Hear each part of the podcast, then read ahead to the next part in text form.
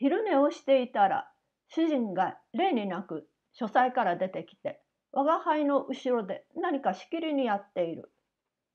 彼は4年もなくアンドレア・デルサルトを決め込んでいる。彼は彼の友に揶揄されたる結果としてまず手始めに我が輩を射精しつつあるのである。我が輩は自白する。我が輩は猫として決して上々の出来ではない。背といい毛並みといい顔の造作といいあえて他の猫に勝るとは決して思っておらん。しかしいくら不器量の我が輩でも今我が輩の主人に描き出されつつあるような妙な姿とはどうしても思われない。第一色が違う。我が輩は心中密かにいくらアンドレア・デルサルトでもこれではしょうがないと思った。しかしその熱心には感服せざるを得ない。主人は失望と怒りをかき混ぜたような声をして座敷の中から「このバカ野郎!」と怒鳴った。この主人は人を罵る時は必ず「バカ野郎」というのが癖である。他に悪口の言いようを知らないのだから仕方ない。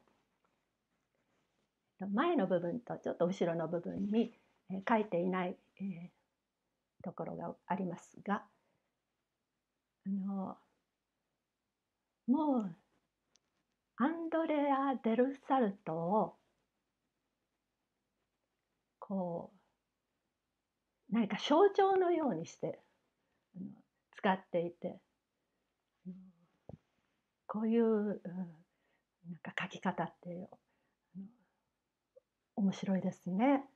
そしてあの、まあ、この主人の性格ももう明らかにもう翌日早速こう感心して「うんそうだ」っていうふうに思って始める。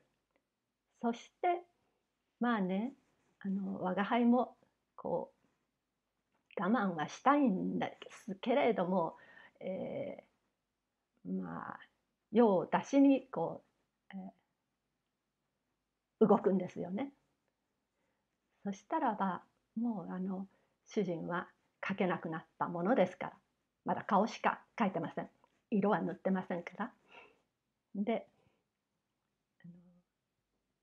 もう座席に帰っちゃってそしてあのいつもの「バカ野郎」を言うんですね。で主人の性格もここであの人を罵る時の言葉っていうのは一つしか知らない。